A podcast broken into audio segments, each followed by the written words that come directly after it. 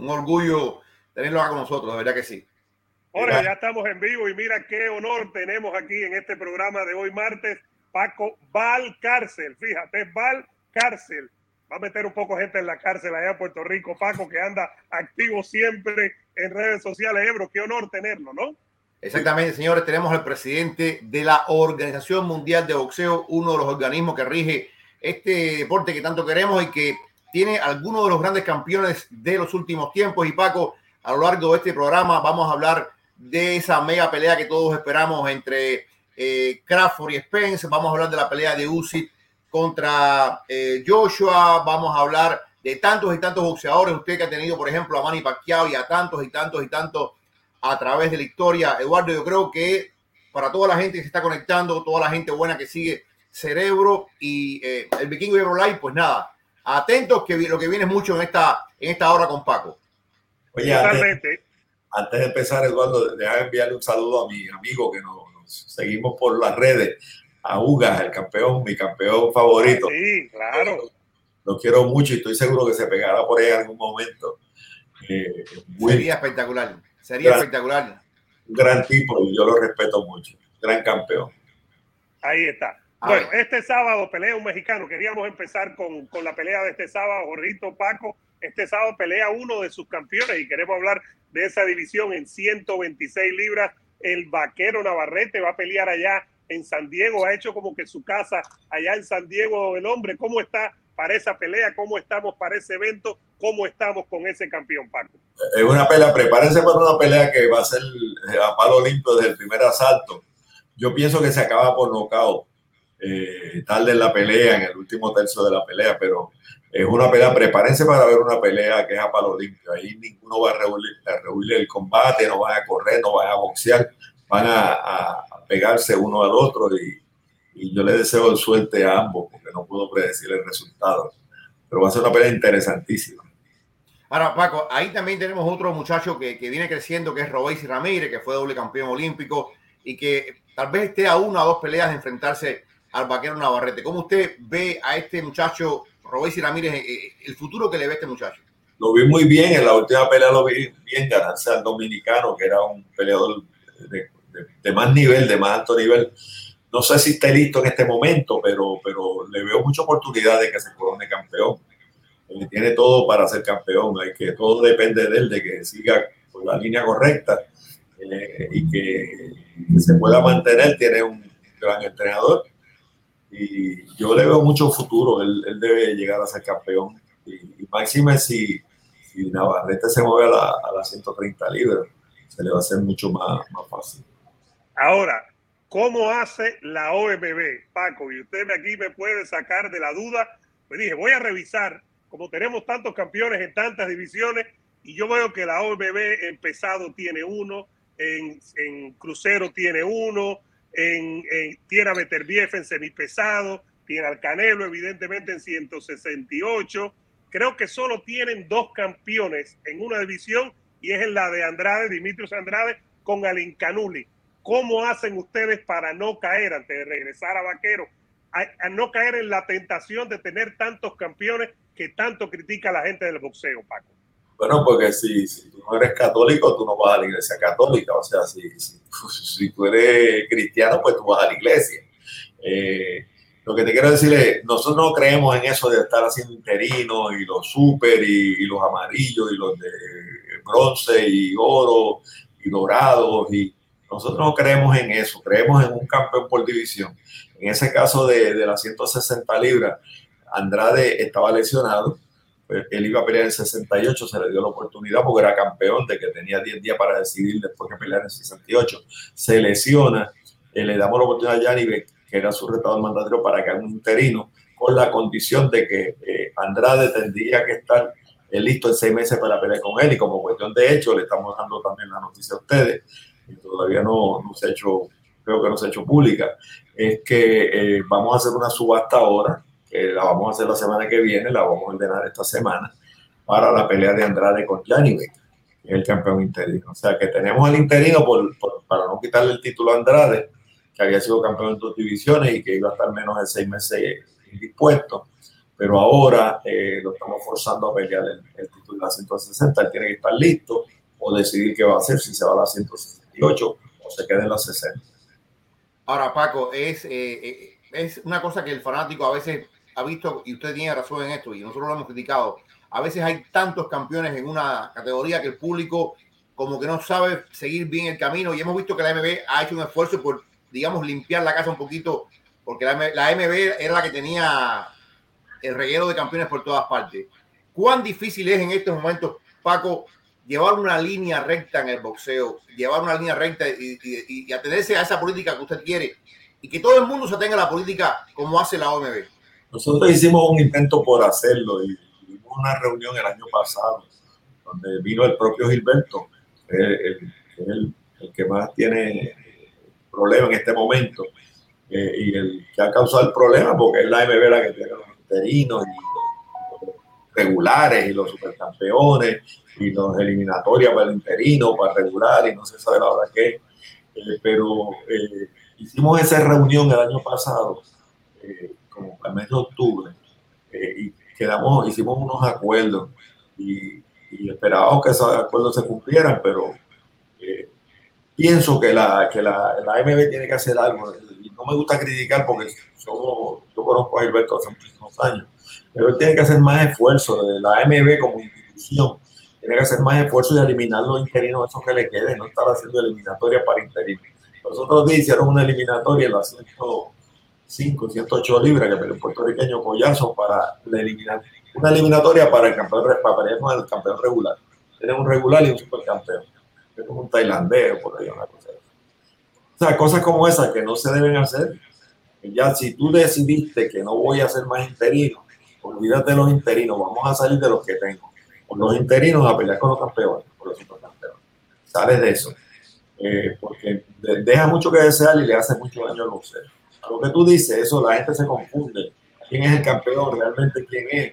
este campeón, igual que eso de yo soy campeón en una división y después otro en otra división. O sea, en el caso de, estoy hablando del caso de Stan Davis, de Ponta Davis, el campeón en una era interino en otra, regular en otra, de Dios Santa Cruz, cosas como esas. Y yo no me gusta criticar, pero son cosas que hay que resolverlas. Y le pido a Gilberto que lo haga, yo he hablado personalmente con. Es que ahora meterle mano a eso y resolver eso. Ahora, Paco, regresando al evento de este sábado, antes de hablar de los buenos campeones que tiene la OMB, porque lo estábamos hablando con Ebro, está Shakur, está Crawford, eh, hay varios campeones de los buenos, pero regresando al evento de este sábado, yo estaba viendo, y me corrigen, tienen a Navarrete evidentemente, pero ahí está Joel González, que ya le dio una muy buena pelea con anterioridad, tienen a Dogbo, que, que, viene de ganar, tienen al Bronco Lara, tienen a Robéis y Ramírez, tienen a uno muy bueno también, hablando de bueno, que es Brandon Figueroa, este muchacho que subió de 122, el tejano, el México americano, que cada vez que sube da tremendos espectáculos. Eh, esta es una división 126 que lo que pueda ocurrir el sábado puede moverse muy bien, se quede Navarrete o se mueva a las 130, ¿no? Se va a poner mejor si Navarrete se mueve a las 30 después que Chacur se mueva a las 35. Es que Navarrete, eh, todos esos que tú mencionaste son tremendos peleadores. Ya Navarrete se ganó a, a Bo, se ganó a González, eh, Bo se ganó a González, eh, se los ha ganado a todos en esa división.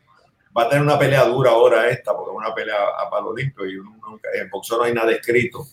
Pero yo creo que la división se pone mejor el día que él se mueve a las 30 para pelear por el título de las 30 eh, y, que, y que Shakur se mueva a las 35 para pelear por el título de las 30 porque entonces va a estar más pareja la división con todos esos nombres que tú mencionas. Yo creo que de los nombres más, más fuertes ahí, de los, de los con más oportunidades, está Robéis, el de más, más oportunidades, que, con más habilidades, y, pero hay tremendos peleadores ahí. Pero me gusta mucho ese. Lara es tremendo peleador también, Brando Figueroa, que lo mencionaste. El mismo Don Boy y, y González que son peleadores que ya, han peleado por el título, que tienen mucha hambre también, son contendientes para, para hacerle dañarle la noche a cualquiera. Pero yo veo a, al cubano, a lo lo veo con, muchísimas oportunidades de coronarse campeón si Navarrete se mueve a, a las 130. ¿Cuánto, ¿Cuánto cree usted que le quede a Navarrete en la división? Porque eh, yo recuerdo cuando él hacía las 122 libras y sufría mucho para hacer 122. Y ahora, evidentemente, el tamaño que tiene, la altura que tiene Navarrete para el peso, también me dice a mí que no pasa mucho tiempo antes que suba a 130. ¿Usted cómo ve ese tema del peso con Navarrete? Todo depende del movimiento que haga Shakur, pero tienen la ventaja que todos pertenecen al mismo promotor. Eh, Navarrete, Shakur, eh, Heini, eh, Lomachenko, eh, Teof, todo eso que te están moviendo unos con otros, todos pertenecen a Top Rank y eso le da una ventaja. Yo estoy seguro que tan pronto, yo, creo que eso no debe durar eh, ocho o nueve meses en lo que eso suceda, que se pueda mover uno a una división para el otro mover a la otra división, o sea que se pueda mover Chakut a pelear con él que está en la 35. Eh, Lomachenko que va a estar ahí peleando, Heini, ahora viene la revancha, por eso te digo, estoy hablando entre nueve meses y un año para que todo Ahora, ¿cómo hace un presidente de una organización, Paco? Una vez nosotros tuvimos aquí a Mauricio, se lo preguntábamos, ¿cómo hace para mover todas las divisiones? ¿Cómo hace para, para tener en un mismo bombo a los boxeadores, los manejadores, eh, los promotores, eh, la prensa? ¿Cómo hace la OMB? ¿Cómo hace Paco Balcácer? Siguiendo con esto, una división tan buena como 126 libras. ¿Cómo hace Paco Balcácer? Esa es una buena, eh, un interrogante que la gente se hace. Lo mejor es no hacer nada. Dejar que, las cosas ocurran. Eh, pero si, si, la gente te respeta y respeta las reglas y tú sigues las reglas, eh, todo se acomoda, todo se acomoda. El manejador sabe hasta dónde puede llegar, el promotor sabe hasta dónde puede llegar, el, el boxeador sabe hasta dónde puede llegar eh, todo ese componente saben cuáles son sus limitaciones y, y cuando ellos no, no conocen sus limitaciones, pues tú se le dices, mira, puedes llegar hasta aquí. Estas son las reglas que te aplican y tú los educas y ellos pues eh, hacen lo que tienen que hacer y, lo, y la familia del boxeo es una grande, hay como en todas las familias. Eh, siempre hay uno que, protesta o que quiere más o te quiere menos, dice tiene más favoritismo por esto o por el otro, pero es como una familia extendida de la familia extendida, pues tú que tú tienes que educar a tu familia. Pues eso mismo hacemos nosotros acá, que la gente se eduque conociendo las reglas. Ahora, Paco, usted hablaba, del, bueno, hablamos del, vaquero que puede subir, Chakur puede subir. Eh, Chakur, usted que ha visto tanto boxeo, tanto, tanto boxeo, ¿cuál es el techo de Shakur? ¿Cuál es el talento real de Shakur? Hemos visto el máximo, todavía falta volver. Shakur es, Shakur es, yo diría que es un Mayweather, algo así. Mayweather estamos hablando de esa, de, en ese nivel, eh, todavía está en ascenso, porque Changur es joven y se va desarrollando, pero ya ha sido campeón en dos divisiones eh, y él tiene hambre de ser campeón y, tiene todas, todas las habilidades que tú te puedas imaginar, pero yo lo comparo con Mayweather, es mi, mi comparación. Usted se imagina, antes, antes de 20 de usted se imagina, y hay que soñar con las cosas buenas, una pelea de Shakur Stevenson contra Bonta David. ¿Usted se imagina eso? Yo me imagino una de Chacul con, con Lumachenko. Oh, wow. Y por los, estilos. A mí me gusta ese estilo. O sea, hay gente que le gusta, pues, a palo limpio del primer asalto. A mí me gusta, yo soy más puro. Me gusta ese, ese boxeo depurado. Yo me imagino a Chacul con, con Heini o Chacul con Lomachenko. Eh, el propio Yerbonta, pero Yerbonta es, es más, es más, más, más peleador, más peleador. Estos son más boxeadores. Eh, y, siempre pues, el boxeador tiene, su, tiene más oportunidad que el pegador. El pegador siempre puede ganar una pelea, pero el boxeador te puede ganar los asaltos. Probablemente te gana los asaltos. Y, sería una cosa extraordinaria. esos tipos que te mencioné ahí, Shakur, Heini, Lomachenko, eh, Davis, eh, son unos tipos extraordinarios. Ryan García está por ahí, pero te estoy hablando de estos que son los todos. Eh, sería una cosa extraordinaria tener la oportunidad de verlo y yo no, yo no descarto la posibilidad de que lo podamos ver ya para el próximo año. Ahora, uno de, y si no es él, uno de los campeones emblema de ustedes, Terence Crawford. Yo siempre he mantenido aquí, Paco, que cuando los campeones afroamericanos que traen esa mezcla de baile, de poder, de habladuría, boxeador, boxística, están bien, el boxeo está bien. Pero teniendo a Shakur, teniendo a Crawford, eh, y en el caso de Crawford, que debe ir con Spence, ¿cómo ven ustedes a Crawford? ¿Cómo ve la OMB su campeón welter? ¿Es el emblema de ustedes? Bueno, lo, lo, que veo es que todavía no está la pelea con Spence. O sea, yo todavía esa pelea no la veo. Eh, no la descarto, pero no la veo. Porque, Paco, antes de empezar ya, hablar ya de. Porque ese es un tema que nos tiene a toda la gente nuestra, los que nos siguen a nosotros. Todo el mundo tiene un interés y creo que la mayoría del fanático del boxeo, la pelea que quiere ver es Crawford contra Spence. ¿Qué sabe usted? ¿Qué nos puede decir? Bueno, hasta donde yo puedo llegar. Pues, pues tienen, primero tienen que ponerse de acuerdo y no están de acuerdo. De eso es de qué se trata. Para hacer una pelea entre dos, que es una pelea voluntaria, tiene que haber acuerdo. Y si tú no te puedes poner de acuerdo, pues no hay pelea. Y en este momento no están de acuerdo. Eso pues dificulta. Que puedan ponerse de acuerdo en el futuro, y estamos hablando de dinero, ¿ok? De eso es de que estamos hablando. Ahora, Paco, hay, hay, una cosa, porque este es un tema muy interesante, porque, caramba, como que a veces nos dan migajas, migajas de esperanza y nos esperanzamos, y después cuando vemos lo que usted nos dice y usted sí sabe, pues como que nos llevamos a la realidad. Eh, porque a veces habla Crawford, a veces habla Spence, y parecía que había algo. Eh, y poco hace poco, Dan Rafael dijo que estaba muy cerca y, y, uno se va esperanzando. Pero ahora usted nos dice esto y, evidentemente el tema del dinero es un tema importante, sin duda que sí. Entonces, no nos esperanzamos, no, no nos esperanzamos. Yo te digo, yo no descarto que la pelea dé y creo que la pelea se, se, va a dar y se tiene que dar en algún momento. Lo ideal que se dé ahora, que es que la gente le guste en este momento, es ah. que esa tiene que dar. Pero en este momento no es un acuerdo. Si no es un acuerdo económico, no hay pelea. Y, y, y, es el problema. Y no lo hay, porque todavía no lo hay. Y si esta pelea se da, Paco, y, y perdóname, Eduardo, si esta pelea se da, en su experiencia que ha visto tanto boxeo, ¿cómo usted ve esta pelea? ¿Quién gana esta pelea? Veo una pelea bien pareja yo te puedo decir lo que, lo que cada cual tiene que le ver. Eh, Spence es tremendo peleador. Crawford es, probablemente estamos hablando de mejor libra por libra. Eh, y, el otro está en los, mejores 5 libras por libra. Así que dos, dos peleadores de calidad. Eh, Crawford va subiendo de 35 a 47, cuando ya se ha desarrollado. Spence está en 47, o sea, no, pues, no, no, no fue un campeón de la 35 que este va subiendo de peso. Pero Rollón subía de peso y le ganó a, a, James Tony. O sea, eso no le, no le resta, no le para ganar. Todo puede suceder. El Crawford eh, tiene una, eh, tiene una habilidad tremenda. Ya lo vimos con Ugas eh, y lo vimos en peleas anteriores con Sean Porter y, esas, y otros peleadores de calidad. Eh, y es tremendo peleador y, y inteligente en el ring, eso es importante es muy inteligente en el Crawford tiene una, tiene una virtud que se la dieron. Crawford, mírenlo, Crawford pelea el 12 como pelea el primero, no abre la boca. Una condición física, pero una cosa tremenda. Es muy económico en, en los golpes y muy, y muy accurate, muy acertero en su golpe.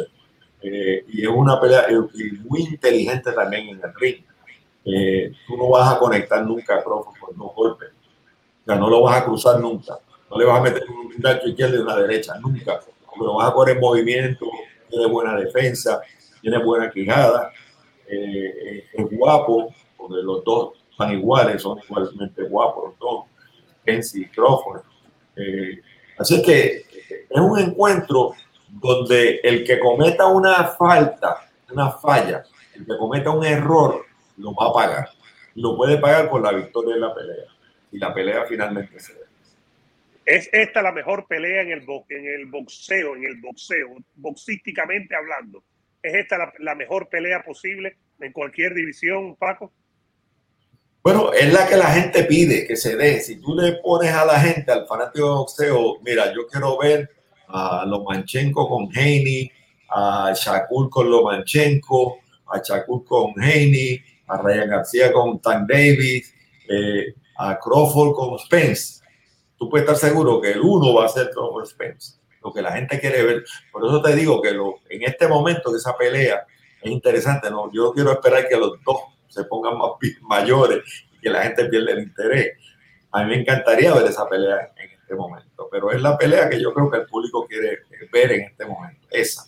¿Cuán difícil es? Y usted sé, yo sé que usted, por ejemplo, está desde la barrera viendo cómo los promotores se ponen de acuerdo, y cuando no hay acuerdo, bueno, hay una eh, subasta eh, eh, para ver quién se lleva el gato al agua. pero ¿es más difícil ahora hacer peleas grandes que en el pasado, Paco, o las cosas han mejorado? Bueno, es siempre igual. Eh, depende de los intereses envueltos. Hay, hay, hay unos, ¿cómo te digo? Hay unos intereses, hay unos promotores y todo el mundo que tiene ánimo de lucro. O sea, tú, tú eres promotor, tú no vas a hacer una pelea por amor al arte, la vas a hacer porque te va a dejar unas ganancias. Claro. Los peleadores también. Eh, eh, cuán difícil sea, pues cuán, si hay el dinero para que los promotores puedan ganar, ambos promotores, aunque no se dirijan la palabra, la pelea se va a llevar a cabo. Si no hay el dinero, pues no se lleva a cabo. Si el promotor es más costo eficiente o mejor ganancia, que su peleador siga defendiendo el título y él siga ganando dinero y el peleador ganando dinero, para que lo arriesgar y se va a ir a un sitio para que pelee con otro que no se sabe lo que puede pasar con tu peleador. Pues todo eso se toma en mucha consideración. Ahora, cuando Crawford, la disyuntiva y las cosas, las contradicciones de este deporte, que es totalmente imperfecto, eh, y es una de las cosas que disfrutamos, pero cuando Crawford salió de Top Rank y de Bob todo el mundo pensaba, Paco, se va a hacer la pelea, esto es fácil, ya no está Top Rank, no hay bronca Top Rank, PBC, esto es un pastelito, lo van a hacer al momento. Bueno, no se ha hecho. Es decir, eh, esto no es tan sencillo como muchas veces pensamos, ¿no? Eh, yo también pensé que la pelea se iba a llevar a cabo cuando, salió del top rank, porque si, si tiene que negociar Bob con Heyman, pues tiene unos intereses, pero si tiene que negociar Crawford directamente con Heyman, pues la pelea se, se, hacía más fácil la negociación. Pero eh, por circunstancias que yo no quiero mencionar en este momento, pues no, esa negociación pues eh, no ha tenido el éxito que esperábamos, ¿verdad? No ha tenido el, resultado que esperábamos. Pero como te digo, eh, eh, la gente la quiere ver ahora, eh, los peleadores tienen que decidirse si la quieren hacer ahora, van a ganar el dinero que no se va a ganar en ninguna de las peleas anteriores y, tienen que aceptar que, pues, que hay unos, unos topes máximos de dinero que ellos pueden ganar, porque el promotor también quiere ganar dinero. O sea, el promotor no va a estar de espectador en la pelea, va a estar ganando dinero también. ¿Cuánto, y también esto usted lo ha visto mucho, cuánto influye la televisora. Ya hemos hablado del boxeador, hemos hablado del promotor, pero por ejemplo, le pongo el caso de Munguía. Munguía hace unos meses atrás mm, dijo que la pelea para pelear contra Charlo estaba en un 90, así lo dijo, palabras de Munguía, estaba en un 90% hecha y nos ilusionamos con una pelea de Charlo Munguía en 160. Pero de pronto vino el problema de que PBC iba a pagar por todo, Dazón supuestamente no quiso que su boxeador se fuera a PBC, eh, y a Showtime. qué, ¿Cuál es el poder actual de la televisora? Y vemos, por ejemplo, que Torran tiene a ESPN, que Eddie trabaja con Dazón y así sucesivamente. ¿Cuál es el poder de, la televisora? Eh, en el caso de Munía, pues yo no pienso que sean las televisoras. Y no te puedo decir por qué, pero no pienso que sean las televisoras. Okay. Pero eh, tú tienes un punto, a veces pues un peleador pelea por una, una televisora, por ejemplo, el otro pelea para ESPN, pues yo quiero que mi, un peleador que está peleando para mí constantemente siga peleando para mí. Eh, y eso, pasó en el, eso pasó en el caso de Crawford y Porter. Porter peleaba para BBC eh, y, y, uh, Crawford peleaba para ESPN. Finalmente se pusieron de acuerdo y ESPN dio la pelea. Pero no siempre hay esos acuerdos y no siempre hay la, buena voluntad. Eh, cuando son swings, dos peleas swings, swing, más un poquito más difícil uh, el asunto. Y a veces, pues, peleas que pueden celebrarse y que son de interés, pues no, realmente no se celebran. Pero yo sacaría el caso de Mujía de ahí. Okay, okay. Y, ya, y ya que lo saca, me gustaría, porque la gente va a preguntar, y aquí cómo es que, que nos hemos eh, manifestado, nosotros estamos de acuerdo, en desacuerdo, ¿no? Ebro y yo, yo creo que él debió haber peleado con Charlo, Ebro dice que no, que debió esperar, etcétera. No, no, yo estoy, yo, yo, estoy viendo, yo estoy viendo aquí que a Mujía y usted me corrige, Paco, ustedes lo tienen de número uno. Es decir, en, él, es campeón internacional de nosotros y el título que él defiende es el de campeón internacional y es número uno. Y él se le ofreció la pelea. Él era el mandatorio de, de, de Metro Andre y después, cuando Andre estaba lesionado, se le ofreció la oportunidad de pelear con Johnny Beck. Eh, pero si él está haciendo dinero peleando con otros peleadores, pues yo no lo culpo. Yo no lo voy a culpar. está peleando con Dazón, está haciendo buenas bolsas, peleando con otros peleadores. Pues, ¿para qué se va a arriesgar? O sea, yo no, yo no ocupo a Mujía y yo quiero mucho a Mujía, él siempre viene. Eh, te ha dicho una cosa ahí, ¿para qué se va a arriesgar? Y eso es lo que pienso yo. Y no me lo de usted, no quiero ponerlo en, pero el riesgo es algo que, que, hace falta en el boxeo. El riesgo, eh, yo siento, por ejemplo, que a veces en el boxeo la palabra invicto lleva una connotación negativa, porque nadie quiere, es como que si pierdes el invicto se acaba la carrera. Y no es así.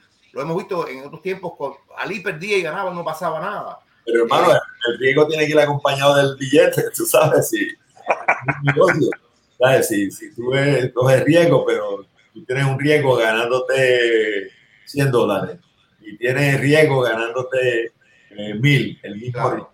No, por el riesgo de mil. Es tan sencillo como eso. Tiene que haber riesgo, pero tiene que haber compensación. Si la compensación no es lo, que tú entiendes que merece eh, por ese tipo de riesgo, pues no tienes por qué arriesgar. Estás haciendo buena bolsa como tu peleador. Ahora, yo creo que incluso él ganó, creo que fue dos millones en su última pelea.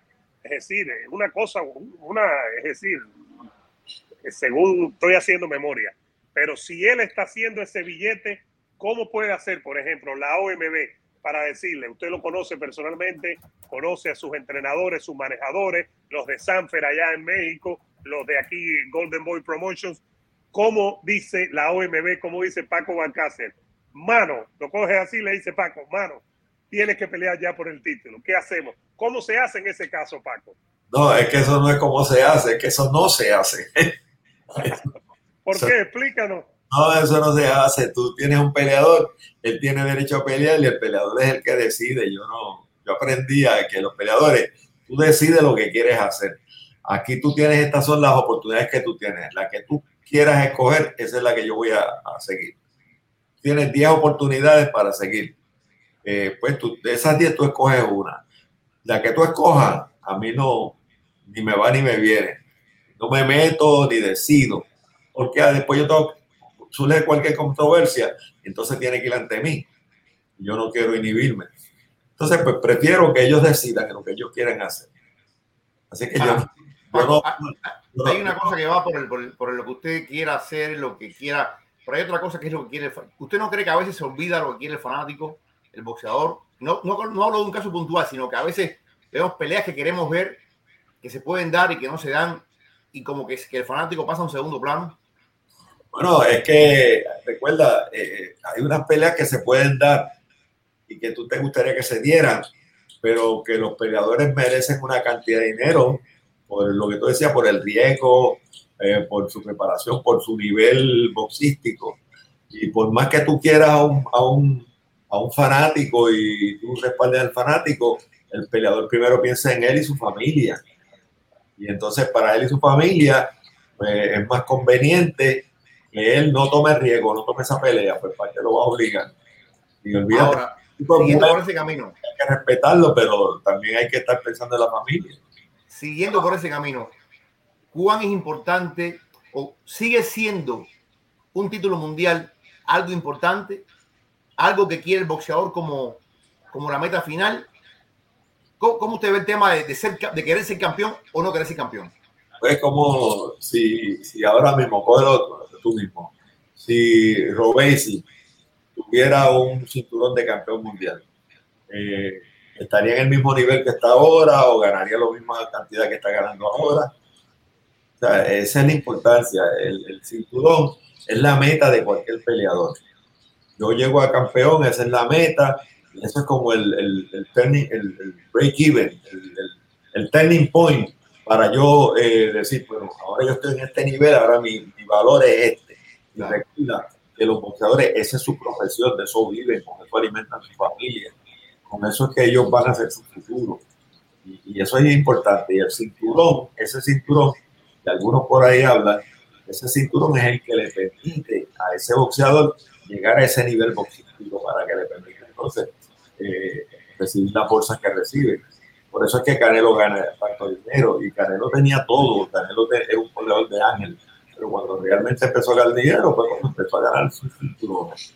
Eso lo hizo más grande aún. Tyson Fury, cualquiera de esos Tyson.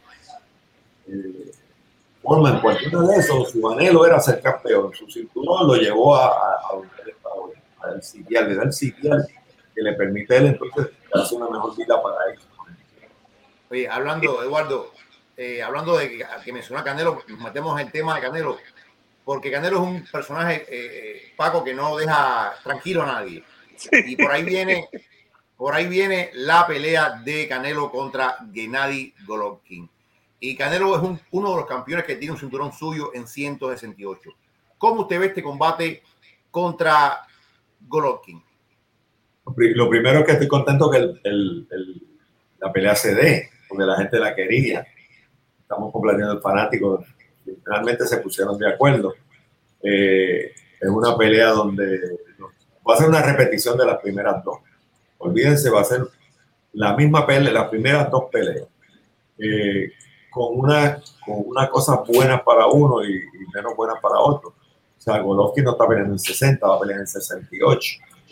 O sea que eso, pues, Canelo va a estar en mucha, mucha más, mejor oportunidad eh, en la ocasión anterior, eh, porque está peleando en su peso. Eh, segundo, pues Golovkin ya tiene 40 años, está cerquita por ahí. Eh, Canelo está subiendo todavía, Canelo todavía no ha empezado a bajar ya. Golovkin ha tenido unas batallas tremendas peleado con todo el mundo. Eh, así es que él va a hacer la pelea que siempre ha hecho. Es un peleador que es muy peligroso para cualquier campeón. Él es un campeón muy peligroso para cualquier otro campeón. Pero Canelo es un superlotado, está peleando en su peso. Eh, ya se conocen. O sea, ahí no van a Ellos han peleado dos veces, 24 asaltos, que ya no, nadie le tiene que decir a nadie lo que tiene que hacer. Ellos saben lo que tienen que hacer. Yo pienso en esta pelea también, le digo, esta es otra pelea de no cometas errores. No cometas errores porque si cometes errores los vas a pagar aquí. El Canelo va a aprovechar los errores que pueda cometer Golovkin. Golovkin va a aprovechar los errores que pueda cometer Canelo y les puede costar. Esos errores pueden costar.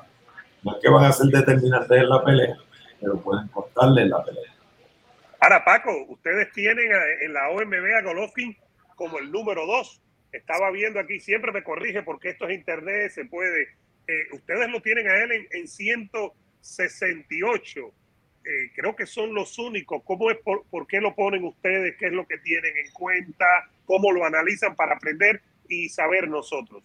Porque eh, él tiene que pelear en una división que no es la de él.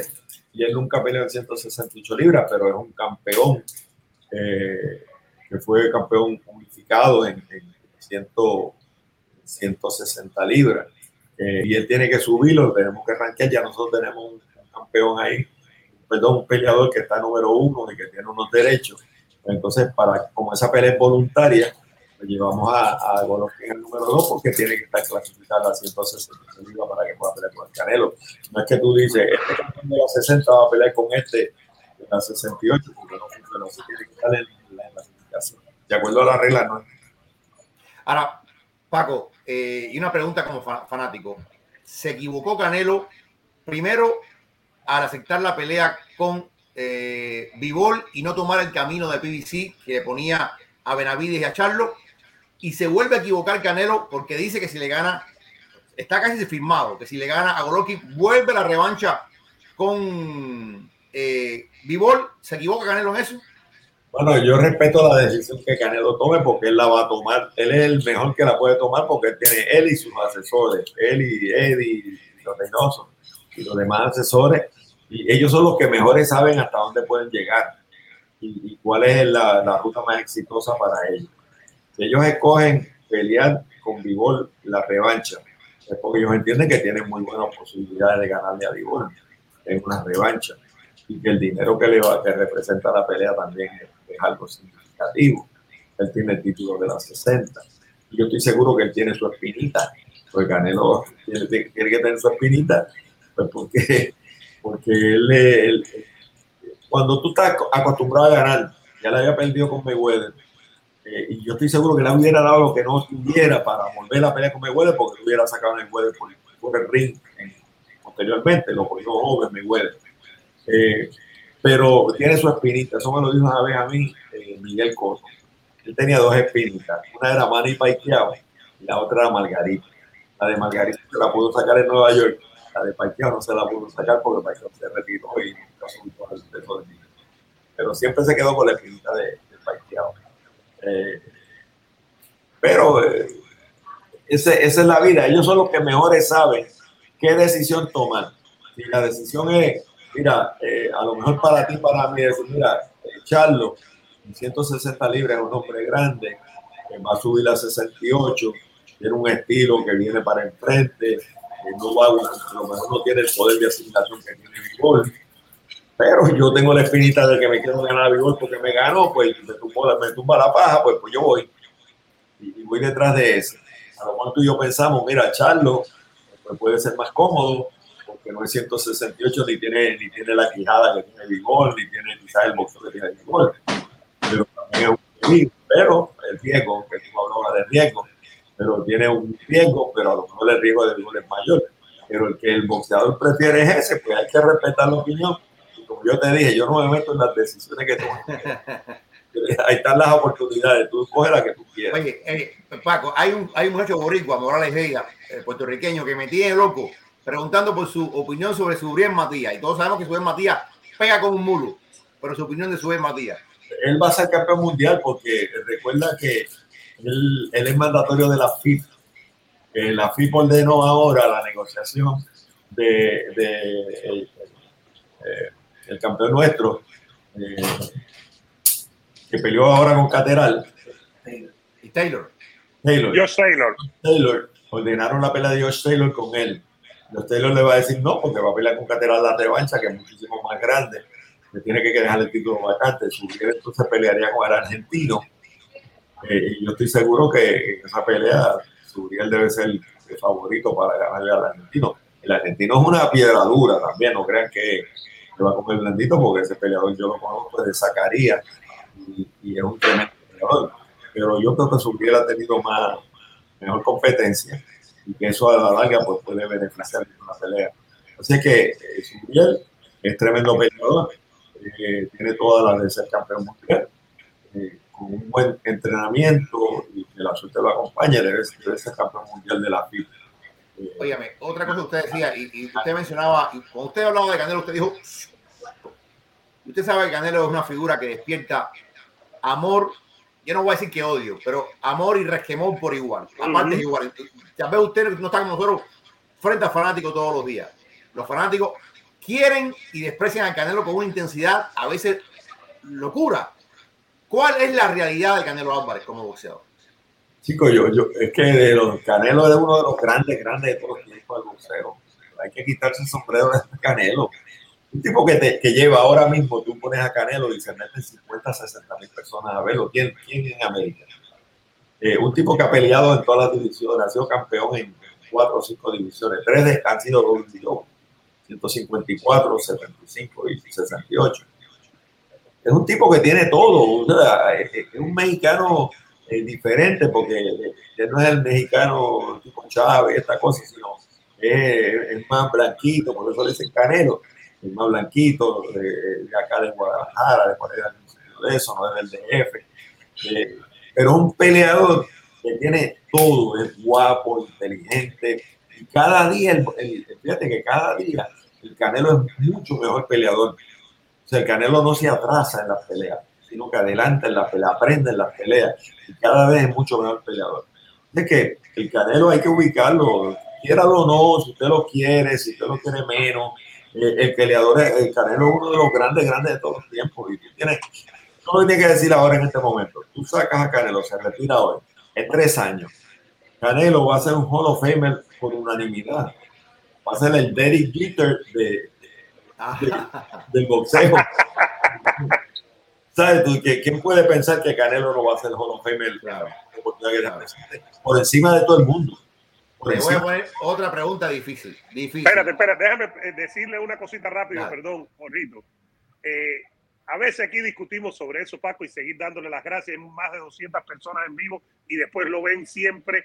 A veces aquí discutimos, por ejemplo, la NBA, aquí nos dicen, hablan mucho de Canelo. Bueno, los que hablan de NBA hablan de LeBron, los que hablan de béisbol hablan de los Yankees, en fútbol es Cristiano Messi, bueno, ahora ya se está acabando Real Madrid, Barcelona, eh, en el boxeo es Canelo porque es el que mueve los hilos.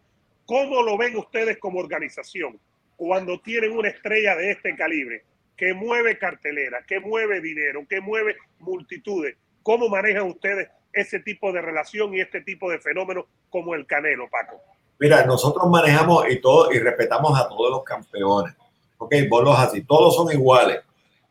Hay unos campeones que tienen más, eh, más, eh, yo digo aura, eso.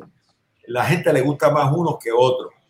Y tú tienes que, además de estar aquí dirigiendo, tú, tú eres, hasta cierto punto, tú eres fanático del boxeo también. Eh, él no tiene más beneficios que nadie que, que nosotros se los hayamos dado. Él tiene más beneficios porque se los ha ganado. Él es un supercampeón nuestro que tiene hasta 18 meses para hacer una mandatoria. Puede subir y bajar eh, y, y, mantiene su título. Eh, o sea, él se ha ganado eso. Nosotros no se lo hemos dado por, porque nosotros nos dio la gana de dárselo porque se llama Canelo lleve 60 mil personas a verlo. Es porque él se lo ha ganado. Y cuando tú bregas desde acá, pues tú tienes un respeto o sea, tú respetas a, decir, tú respetas a Carlos Arroyo de Puerto Rico, pero tienes un gran respeto por LeBron James, por, por la cosa del boxeo, ¿entiendes? Te respeto a mucho. Eh, Michael Jordan va a ser Michael Jordan toda su vida, ¿ok? Tiger Woods va a ser Tiger Woods toda su vida en el, en en el golf. Y tú tienes un respeto. Hay otros buenísimos, pero tú tienes un gran respeto por eso. Y eso es lo que sentimos por Canelo. Todos son iguales, pero tenemos ese respeto porque él se lo ha ganado con sus hazañas en el, en Ahora, eh, la, pregunta es difícil. Y esta es una pregunta que la hacen mucha gente, porque, como lo digo, el mundo se divide en Canelo Lovers y Canelo Haters. Esa es la gran. No son republicanos ni demócratas, ni, no, no, no, no. De izquierda y de derecha es Canelo Lover, Canelo Hater. Han y, y, y la palabra beneficiado de una forma lo más positiva posible. Han beneficiado en las boletas a Canelo en ocasiones, digamos, contra Lara, contra Golovkin en la primera pelea, sobre todo, eh, la aquella jueza que dio un empate contra Mayweather, la Adelaida Bird que, que, no le dio ganar ni un round a, a, a, Golovkin. ¿Cómo usted ve el tema ese? Porque eso alimenta la polémica con Canelo. Antes que, que vayamos a eso, si tú has hecho algo en tu vida, tú tienes que tener lovers y haters. ¿Ok? Claro. También. Ahora, si tú no hiciste nada en tu vida, no vas a tener ni lovers ni. A lo mejor. Charmy, Charmy, él lo quiere. Pero si no has hecho nada en tu vida, no tienes por qué tener haters. Claro. Has hecho algo en tu vida, pues has tomado decisiones, tienes que tener haters. Si tú le has ganado a alguien, controversialmente o no, tiene que tener haters, tiene que tener lovers y eso. Y, y eso es así. En el boxeo son tres. Por eso es que tú pones tres, no uno. En Inglaterra era el referir levanta la mano, excepto la pelea del título mundial, le levanta la mano al ganador. Acá no. Acá son tres. ¿Que hay jueces que se han equivocado? Sí. ¿Que hay peleas que la gente se puede haber beneficiado a Canelo? Como beneficiaron a De La Hoya, como beneficiaron a Trinidad, como beneficiaron a Mohamed Ali. Eh, hay peleas que yo he visto de Mohamed Ali, yo digo, Dios, ese no se lo dieron a Ali, tú sabes. Eh, a, a, la pelea con Norton. A Paiqueado, al Norton y el otro, el de los dientes. Y, tú sabes, la pelea con Fraser, todas esas cosas. Hay asaltos que yo te lo hubiera dado a uno, se lo hubiera dado al otro, y Mohamed Ali no deja de ser lo grande que es por eso, ¿entiendes? Eh, Adelaide Bird, que, es mi amiga, yo la quiero mucho, ya, ese día, pues, somos seres humanos, somos seres humanos, como otros se han equivocado, y otros que se han equivocado y han dado peleas que tú pero una novedad que tiene un gran nombre en el boxeo como, como oficial, ¿cómo es posible que la haya pelea o haya votado de esa manera? Pero son seres humanos, por eso es que son tres. Para que si uno se equivoca, los otros dos se supone que mantengan la, la, la, cordura y que la pelea sea el resultado, el resultado sea lo que realmente es una pelea. Mira, por ejemplo, la última pelea que ahora parece que vuelven a enfrentarse, la segunda pelea, la última, el año pasado, Chocolatito y Gallo Estrada ganó el Gallo Estrada una pelea, extremadamente apretada que dio la impresión que debió ganarla el Chocolatico. Pero el boxeo es así, es imperfecto y hay decisiones apretadas que te favorecen y otras no. Tal vez en la primera que echaron debió ganar el Gallo Estrada y ganó el Chocolatito. Eso es parte del deporte que, vivimos, Paco, no es, es, así, es parte, es tratar de mejorarlo, pero es parte de, de, de lo que vivimos. tú tienes, tú tienes muchísima razón. Hay peleas donde tú dices, eh, mira, o fulano o perdió o empató. Por ejemplo, yo tengo una pelea así, Canelo, la primera pelea con, con Triple G, o empató o perdió. En la segunda, Triple G, o empató o ganó Canelo. ¿Sabes? Pues, pues eso, eso ocurre. La pelea fue controversial. Chocolatito y Estrada. Pues a lo mejor en la, la primera debió haber ganado esto Estrada. El gallo, claro. El gallo. En la segunda debió haber ganado Chocolatito, pero es así. Eh, pero eso ocurre, eso es parte del boxeo y es parte de lo que mantiene que la, el, fanático atento al boxeo. Contrario a lo que la gente piensa, ah, mira, me robaron, le robaron a fulano. No le robaron nada, la gente se equivoca. Nosotros tenemos un sistema. Yo te acuerdas cuando la pelea de, eh, Timothy Bradley con, con, con el Pacquiao. Con Pacquiao, sí. Oh. A Timothy Bradley. Esa pelea nosotros establecimos un sistema que añadimos cinco jueces a los tres originales. Ellos se encerraban y veían la pelea sin, sonido y votaban la pelea. Cogíamos todo eso y lo mezclábamos y hacíamos un por ciento. Eso nos daba eh, los por ciento de, round donde nadie, no había discusión. Round empate, round donde el por ciento beneficiaba a uno de los peleadores y round donde el peleador lo perdió indiscutiblemente. Y, no falla. lo hicimos con Timothy Bradley y Pacquiao y lo hicimos con Paiqueado y Jeff Horn. Porque siempre, eh, por ejemplo, yo recuerdo la pelea de Jeff Horn con, con donde un comentarista, que no quiero mencionar ni siquiera su nombre, empezó a decir que había sido un robo. Cuando yo me subo en esa pelea y le digo, ellos mismos aceptaron que habían perdido la pelea. ¿sabes? Cuando, fue en Australia, allá en, Brisbane, en Australia, yo me siento yo aceptando que había, todo el mundo aceptó que había perdido la pelea ¿ok? Pero por la, lo que creó este comentarista, pues hubo, eh, se habló una cosa horrible. A veces un juez vota mal. No es que el, el, el que ganó, ganó. Ese ganó. Pero, por ejemplo, en el caso de Adelaide, eh, que le dio la pelea, toda la pelea a los a Canelo, lo que fuera, a lo mejor el ganador no había duda, pero que la gente no le gustó y entonces empiezan a criticar la decisión. O sea, no es que el ganador no ganó, ese, ese fue el caso de, de, Horn y, y, O sea, no hubo duda de que ganó Horn. Hubo comentarios y estas cosas, pero ahí empiezan a hablar de robo. Y, la gente usa robo, pero es un robo en términos, robo psíquico es como que es una mala decisión. Yo lo yo traduzco a mala decisión. Decisiones que son eh, para, algún, para, algún fanático indeseable. No es una decisión esperada por el fanático. Esa es la definición de robo en boxeo. No es que alguien se puso de acuerdo para que le pagaran, para votar a favor de otro. Yo, en cuarenta y pico de años que llevo el boxeo, eso nunca lo he visto. Y claro, perdón, Jorrito, y, y, ese es un gran ejemplo, porque yo recuerdo, estoy haciendo memoria, la de Jeff Brown con fue muy temprano en la mañana, hora del este. Estábamos, estábamos Ebro cuando haciendo el show de ESPN Firma, cuando había ESPN Deporte Radio. La primera impresión en lo que uno veía escuchaba, leía y trabajaba era que le había robado paqueado. Cuando uno llega a su casa y ve la pelea, y yo se lo, creo que Ebro no está de acuerdo, y yo le he dicho, ganó Horn, apretado, pero ganó al final. Pero es que también eso es la, la, la, la percepción eh, a veces golpea al boxeo y otra cosa también, usamos la palabra robo, Paco, con una facilidad que todos somos detectives privados o, o somos agentes del FBI, de la DEA. Todo es robo y Canelo lo compra todo. Tú dices, si Canelo lo compra todo, ¿qué hace boxeando? O no cobra nada. Pero creo que esa es una, una, esta es una oportunidad de decirlo así también, Paco. Yo, yo recuerdo que yo me busqué muchos problemas en Puerto Rico cuando De La Hoya peleó con Trinidad, porque Trinidad pues, es el campeón del pueblo en Puerto Rico. Y entonces me preguntaron, yo dije, yo pensé que De La Hoya había ganado la pelea, yo estaba allí en la pelea. Eh, y entonces me busqué muchos problemas pero entonces yo le recomendé a la gente que hiciera esto que te voy a decir ahora para que salieran de duda. Los asaltos valen lo mismo. O sea, tú lo ganas más, más convincentemente o menos o más cerrado, pero valen lo mismo, el 19, si no hay caída. Y eh, yo le recomendé que lo vieran, en, lo vieran de atrás para adelante, que empezaran en el 12 hasta el 1.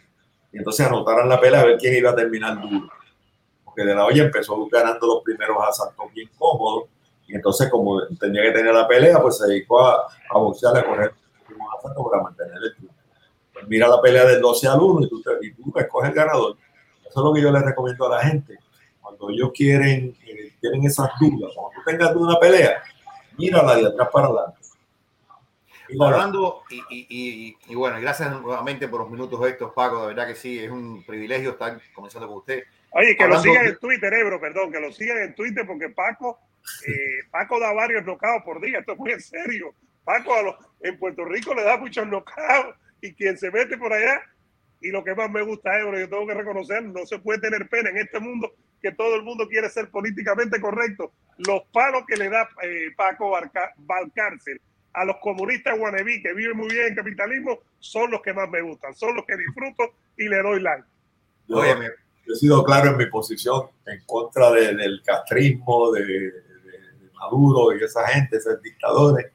Soy bien claro, yo eso no, no puedo. una cosa que le, que le agradecemos no, no, me puedo callar la boca y he sido bien, bien vocal también en lo de Ucrania. Exactamente, y hablando de lo de Ucrania, y, aquí iba yo, y es verdad que usted ha sido muy, muy puntual contra la agresión, la invasión rusa.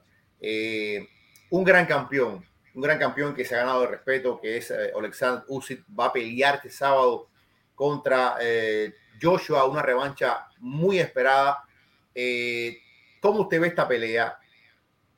¿Y cree usted que de alguna forma el conflicto puede haber afectado a Usyk o, o, le da más fuerza? ¿Cómo usted ve el tema de Usyk de frente a esta pelea? Yo, yo pienso que él tiene la motivación de que tiene todo un una nación detrás de él, una nación detrás de él y, él pertenece a la milicia y ellos le dieron un permiso especial. Él quería quedarse allá y le dieron un permiso especial para que la pelea se pudiera celebrar, porque ellos entendieron que era una manera también de llevar un mensaje al mundo.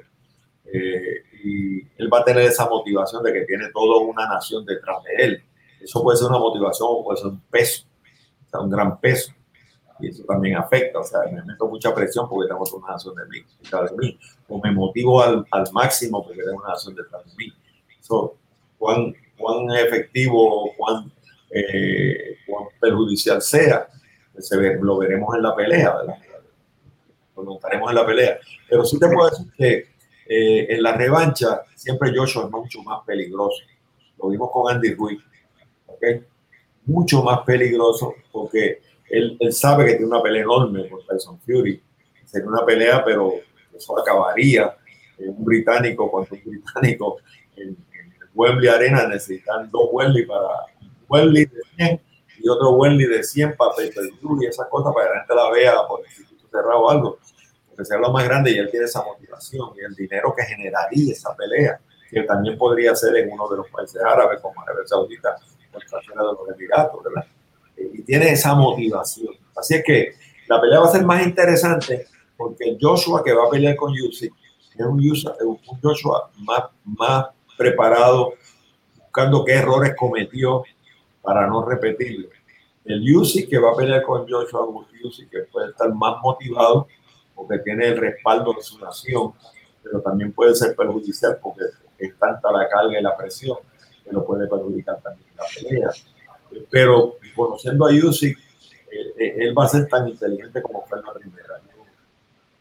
No quisiera adelantarme al resultado porque no lo puedo hacer, pero, pero va a ser una pelea mucho más cerrada que la primera, Dios quiera. Por no hay nada escrito, pero en el papel va a ser mucho más cerrada por lo que te digo. Siempre Joshua es más peligroso en la revancha de no, y sabemos que ahora tiene un entrenador nuevo en Robert García. Robert García, claro y Robert García es un entrenador ofensivo. Es un hombre que le, integra al chique ese de ataque que le faltó, pienso yo, le faltó eh, sentido de urgencia a, a, Joshua en la primera pelea, ¿no? ¿Cómo usted ve la, la, adición de García a este equipo? Yo creo mucho en Robert porque lo respeto mucho y es uno de los mejores en el, en el deporte. Uno de los, de los, buenos, buenos entrenadores jóvenes en el deporte.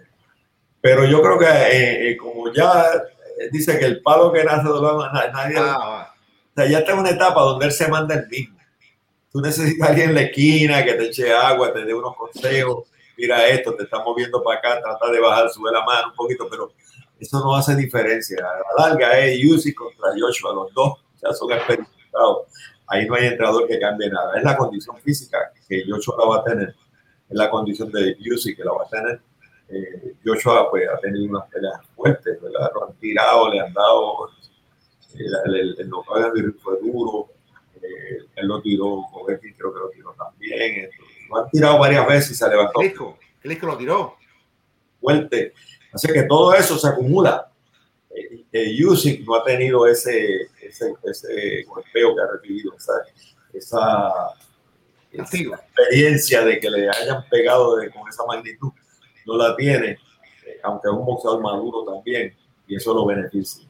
En uno perjudica a Joshua porque el poder de asimilación es menos, y eso puede ser determinante en la pelea, y en el otro beneficia a Usyk, eh, porque no ha tenido eso, no ha recibido esos golpes que ha recibido Joshua y eso, eso puede ser, un factor determinante para, para escoger un ganador.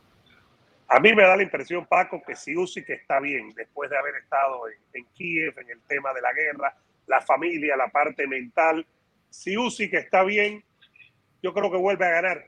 Eh, Usyk para mí es mejor boxeador. El único handicap que le veo a Usyk es que, que no es un pesado natural, es un crucero, no es eh, las libras de él no son de pesado pero yo veo a Usyk ganando. Me parece que es, que es más boxeador que, que Yochoa y que Yochoa como que los intercambios a veces como que no le gusta eh, los intercambios a, al británico. No, no te confundas, Usyk es como un 6'3, un 6'4. Eh, o sea, no es el boxeador, no es el 6'7, tú sabes, de, de Tyson okay. y, y, Joshua, Klitschko, esa gente, pero, pero es un heavyweight, es un heavyweight. Él, él hubiera comparado muy bien con cualquiera de los heavyweight, con, cualquiera de los heavyweight que tú conoces. Eh, pero esto estamos hablando de, de, de los super 6, 6, 7 eh, grandes, con poder, con poder, pero eh, recuerda que en los heavyweight todo el mundo pega. Óyame, una de las últimas preguntas, porque ya se acaba el tiempo ya. ¿Usted cree en el retiro de, de Tyson Fury? ¿Cree que se va, que, lo, que, que, más nunca lo veremos o algo queda por ahí? ¿Tú piensas que él se retiró, tú estás diciendo? Sí, porque dice que, dice que se retiró por segunda vez. Sí, oye, Mauricio, oye, Mauricio, tu colega lo, lo, lo, anunció y habló con él, fíjate. Que le dieron una, le, creo, creo, que le dieron hasta el 26 de agosto para, para tomar ya definitivo. Mira lo que yo te estoy diciendo. Probablemente, probablemente, nosotros, nosotros eh, aprobemos un título interino en los heavyweights, porque Tyson Fury va a pelear con el ganador de su top. Así que ahí ay, te, ay, ay. Bueno. Que, yo, no, eh, olvídate de retiro en este momento. Ah, bueno, bueno, bueno, bueno, bueno. Óyeme, yo, yo veo, mira, la gente quiere ver a Tyson Fury peleando con el que sea. Si es Joshua, los británicos van a estar mucho más contentos. Si es Usyk, el mundo del boxeo va a estar bien contento porque, porque se sale de la cosa británica. Pero con el que sea, ya sea Joshua, o sea Usyk, eh, la gente quiere ver a Tyson Fury peleando, tener la oportunidad de ser undisputed, que con, que con Usyk se le haría más difícil que con Joshua.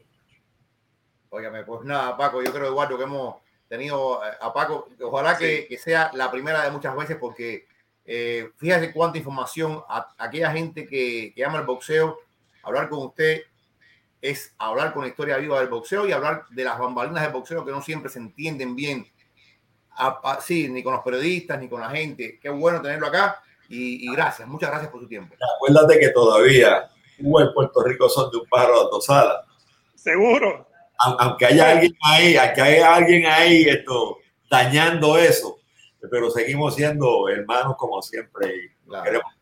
claro. y, lo que, y lo que dijimos, perdón Paco, el otro día que tuvimos aquí a un joven boricua, Eric Alexander, que habla de MMA, los cubanos tenemos que estar agradecidos. Usted lo vivió, me imagino, porque después del 59 muchos cubanos se fueron para Puerto Rico y fueron bien recibidos en esa sí. pequeña isla, eh, sentaron raíces y son cubanos, boricua, boricua, cubanos y se quedaron ahí e hicieron familia, eso es historia. Yo te puedo decir aquí que el 90% de los puertorriqueños tenemos un familiar cubano. Ah, ahí está, entonces estamos bueno. mezclados, somos bueno. la misma. Paco, somos la misma M, somos la misma M. Se casó con un cubano, es primo de un cubano, porque los cubanos vinieron a Puerto Rico, lo dejaron todo y yo los admiro porque vinieron a trabajar, eh, establecieron duro. Yo, conozco mucho, aquí mucho, eh, que es cómo sufrieron la revolución, el, el, desencanto de la revolución, cómo los traicionaron, eh, algunos que tuvieron presos, que mis amigos, otro hijo de otros que tuvieron presos, otros que perdieron todo y vinieron a Puerto Rico y gracias a Dios nosotros nos hemos nutrido de todo lo, lo bueno que salió de Cuba eh, y todo lo que hicieron por Puerto Rico. Nos ayudaron mucho y estamos bien agradecidos, bien agradecidos los cubanos. Gracias, gracias. Mil gracias, Paco, y, nada, muy agradecido, de verdad que sí. Y hablamos en, en, poco tiempo, hablamos y mantenemos el canal abierto y sigue dando palo ahí en Twitter que yo lo voy a seguir disfrutando. ok, siempre yo lo sigo. Un abrazo, cuídense mucho. Gracias. Oye, qué lujo hemos tenido hoy, eh, Ebro, definitivamente. Eh, tenemos un poquitico de, de, UFC, pero qué lujo hemos tenido hoy. Por favor, denle like. No me dado ni tiempo de pedirle a la gente, Ebro, de pedirle a la gente que le den like. Por favor, que, que se suscriban, eh, que nos digan qué es lo que creen pero por favor denle like y suscríbanse. Es un honor tener a alguien como Paco Barcácer y poder hablar con él, de verdad, eh, muy, muy, muy agradecido. Y esto es el boxeo. Eh, aquí la y Paco es de los menos criticados de los comisionados, de los, de los presidentes. Eh, las conversaciones, Ebro, siempre se mantienen así, estando o no estando de acuerdo. Ya vamos a leer todos los mensajes. Quería poner ahí un poquitico algo de, de, de UFC, porque había leído por ahí, Ebro, y queríamos reaccionar a eso eh, mañana tenemos algo de Benavides, estamos esperando también al amigo Bernardo Pilati.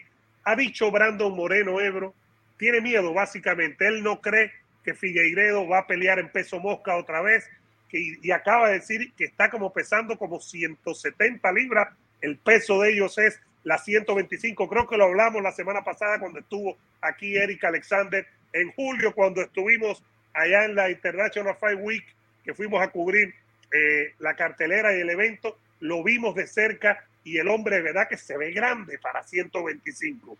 Eh, ¿Cómo puede afectar esto a la división y qué puede pasar y si tiene o no tiene razón eh, Moreno? Yo todavía no tiraría la toalla en la cuarta pelea de Moreno y eh, Figueiredo. Esa pelea se quiere para diciembre. Yo, yo estimo que no va a ser en diciembre, porque yo estimo que si, si finalmente ellos en diciembre, que sabemos que es la pelea de Prochaska contra Teixeira, le suman, y están haciendo los esfuerzos, le suman la pelea de Steven Miyoshi y John Jones, pues como que yo no veo espacio, no veo espacio para la pelea de, de mm, ah, o sea, tiraría, tirarían la casa por la ventana. Creo que esa pelea la van a guardar para enero. Y tal vez por ahí Figueredo tiene tiempo de entrar en peso. Lo, lo que pasa es que nunca antes habíamos visto a Figueiredo tan pasado como ahora siempre a Figueiredo le costó mucho hacer 125 libras, le costó mucho, mucho. Y desde hace rato, desde hace rato, se viene diciendo que la subida de Figueiredo de división es inminente, pero él se ha ido quedando y se ha ido quedando y ha hecho el peso a duras penas. Eh, yo recuerdo que para, para, para, la primera pelea pasó mucho, para la segunda pelea sufrió enormemente y eso en parte explica eh, su bajón ante Moreno. Para la tercera pelea hizo un recorte mucho más inteligente con Sejudo y ya vimos la diferencia en desenvolvimiento encima del octavo. Pero eh, es verdad que vino demasiado, demasiado, demasiado pasado de peso eh, y yo creo que humanamente es muy, muy complicado que él se quede aquí. Vamos a suponer que da la cuarta pelea contra Brandon Moreno.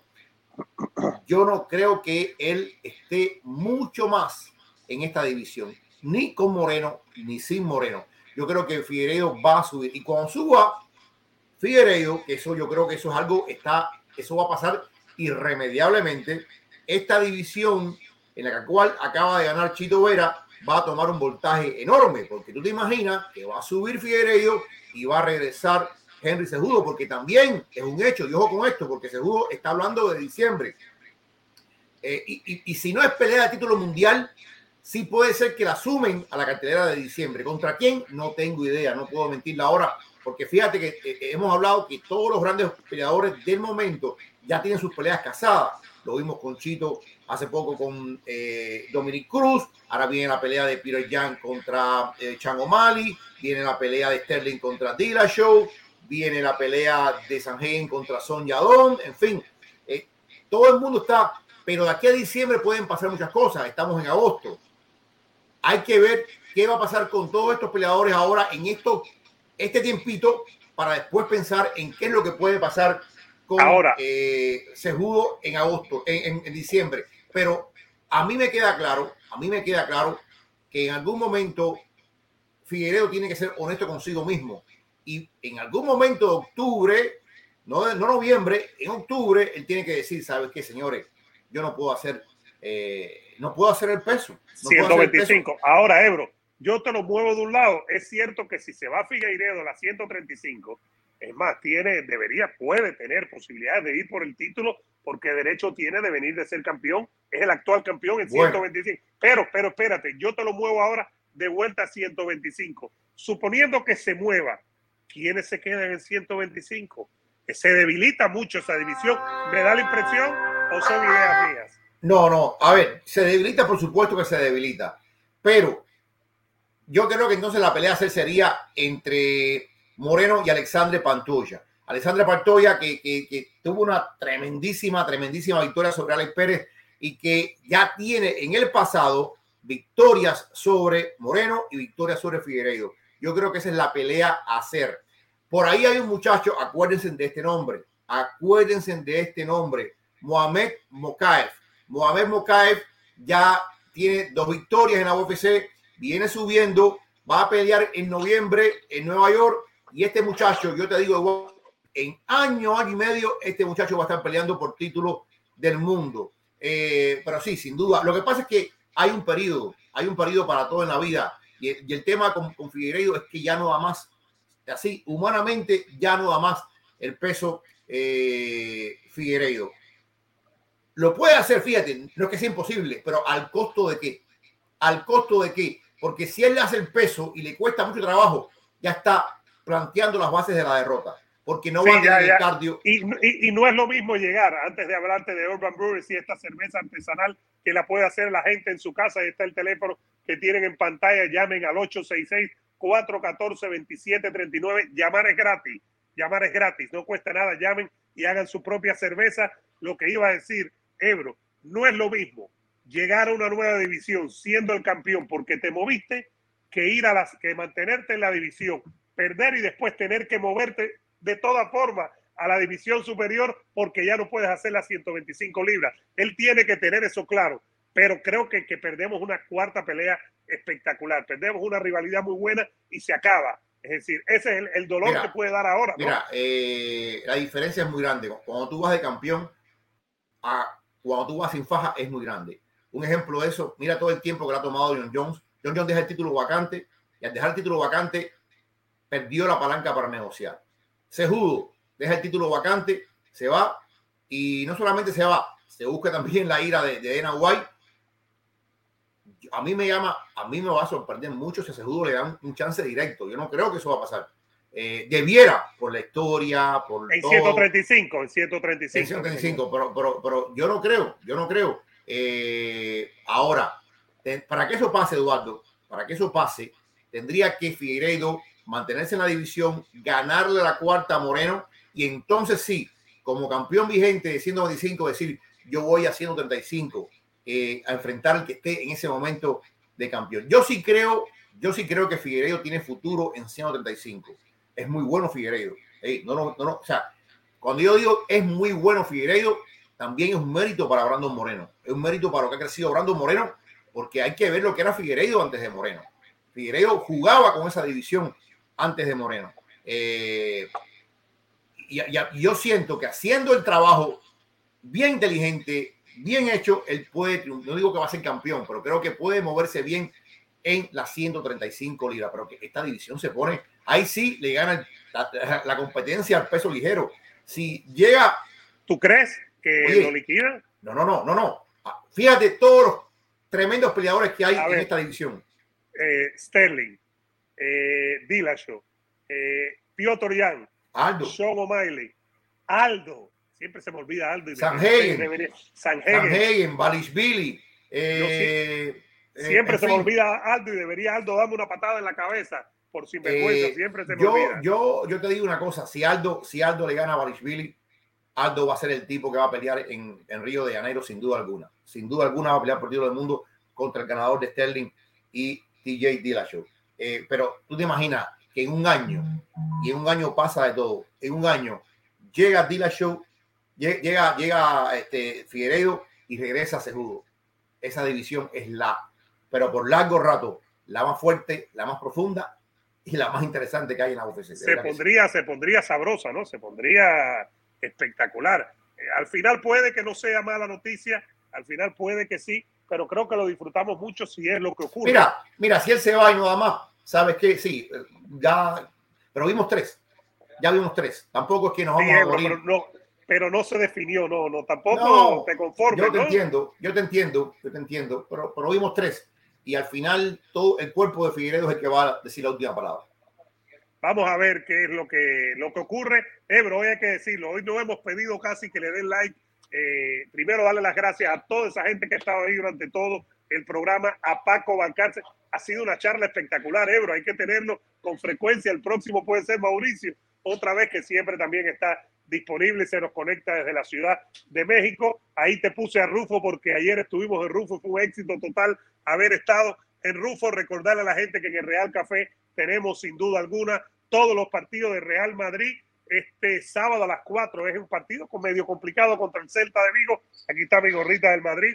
Pasen por aquí. No se puede olvidar recordar también que nosotros nos aseguramos con DCG Insurance. Ustedes quieren llamar gratis y conseguir grandes descuentos llamen al 305-403-6120. Repito, ahí está el teléfono, 305-403-6120. Llamen que llamar no cuesta nada.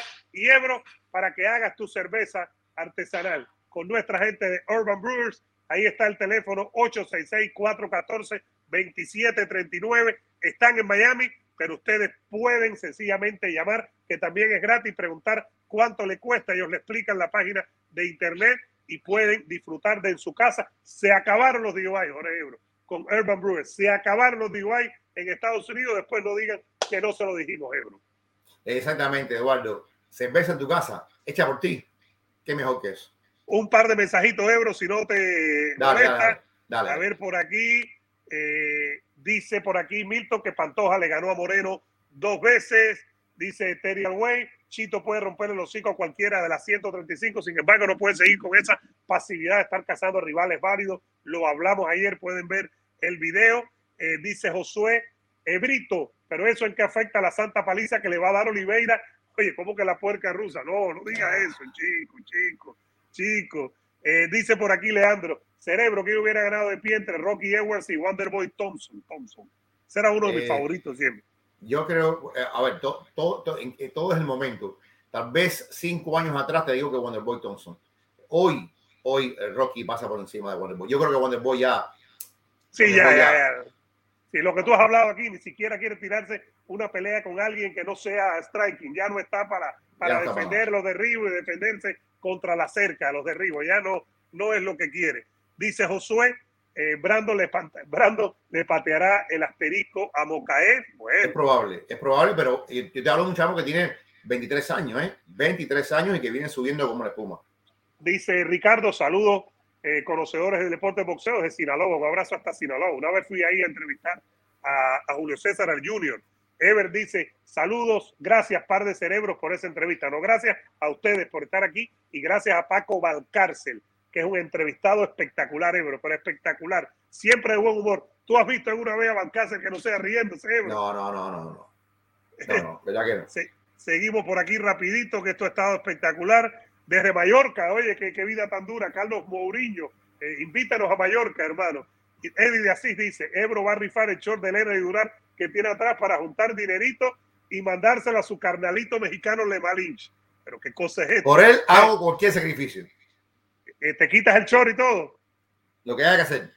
Dios mío. Ever, Ever Güemes dice, desde Nicaragua, la tierra de Alexis Argüello y Román Chocolatito. Ojalá ya lo de Chocolatito se haga oficial con, con, el, con el gallo Estrada. Eh, bueno, que le den like al video, Ever. Ha sido una hora y quince minutos espectacular, hablando con toda nuestra gente. Mira, desde Colombia, los saludos a Jesús Rafael. Denle like al video, suscríbanse. Ebro ha prometido contactar a nuestro amigo Bernardo Pilati a ver si entre miércoles y jueves lo tenemos aquí. Ha sido una semana espectacular ya con lo que hemos tenido de Paco Valcárcel. Si viene Pilati, la vamos a tener de lujo. Y esto está comenzando, Ebro. Nos vamos a ir metiendo en UFC y en las peleas del fin de semana, Vaquero Navarrete, eh, peso pesado Uzi contra Joshua y, Leon Edwards contra, contra Camaro Usman. Nuestro amigo Camaro Usman, el hijo del amigo de nosotros, que conocimos allá en Las Vegas. Exactamente. Bueno, señores, gracias por todo, gracias por estar con nosotros y nada, pronto, pronto seguimos. ¿Cómo es, Ebro? ¿El dedito cómo es?